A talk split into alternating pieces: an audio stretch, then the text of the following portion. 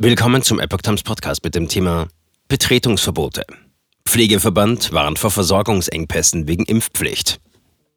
Ein Artikel von Epoch Times vom 15. März 2022.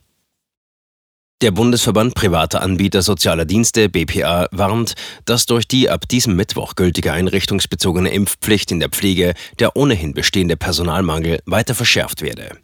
Wir sind sehr besorgt, weil Versorgungsengpässe drohen, wenn flächendeckend Betretungsverbote für ungeimpftes Personal ausgesprochen werden, sagte Verbandspräsident Bernd Meurer dem Redaktionsnetzwerk Deutschland. Es wird Pflegeheime geben, die dann ihre Bewohnerinnen und Bewohner nicht mehr versorgen können. Schließlich gäbe es schon jetzt einen riesigen Fachkräftemangel, fügte Meurer hinzu. Weiter kritisierte er, dass viele Fragen noch unklar seien. Ich muss als Arbeitgeber zum Beispiel verbindlich wissen, was die arbeitsrechtlichen Folgen sind. Darf man kündigen? Und welche Haftungsansprüche gibt es, bis das Gesundheitsamt entschieden hat? So Meurer. Heimen, die ungeimpfte Personen nach dem 16. März weiter beschäftigen, um die Versorgung zu gewährleisten, drohe ein Rechtsrisiko. Was, wenn es dann zu einem Ausbruch kommt und ein Angehöriger den Betreiber deshalb verklagt? So Meurer. Der Gesetzgeber muss doch gewährleisten, die von ihm angeordneten Maßnahmen auch umsetzbar sind. Und das ist bei der einrichtungsbezogenen Impfpflicht derzeit nicht der Fall.